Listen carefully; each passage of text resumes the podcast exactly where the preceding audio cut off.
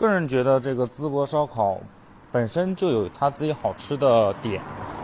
但是现在在我们大环境、网络爆发、热点、网红打卡追风的这种大背景下的话，有人把这个点啪给你亮了，然后大家就趁着这种热情就说：“哎，淄博烧烤，我也去打卡，我也要把这个流量拉到我的身上。”然后就带动了大家去。我并不是说淄博烧烤不好吃，我只是说，它只是好吃的一种，不代表烧烤中的 number one。新疆烧烤、东北烧烤等等地方的烧烤都有自己独到的一些味道和好吃的一些店，但是以城市能把它爆出来，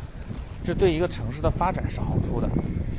但是，是否能把烧烤做成一个城市的一个品牌，这是有待考量的。呃，个人觉得，每个城市有自己的标签，而且能维持下来，这都是非常棒的。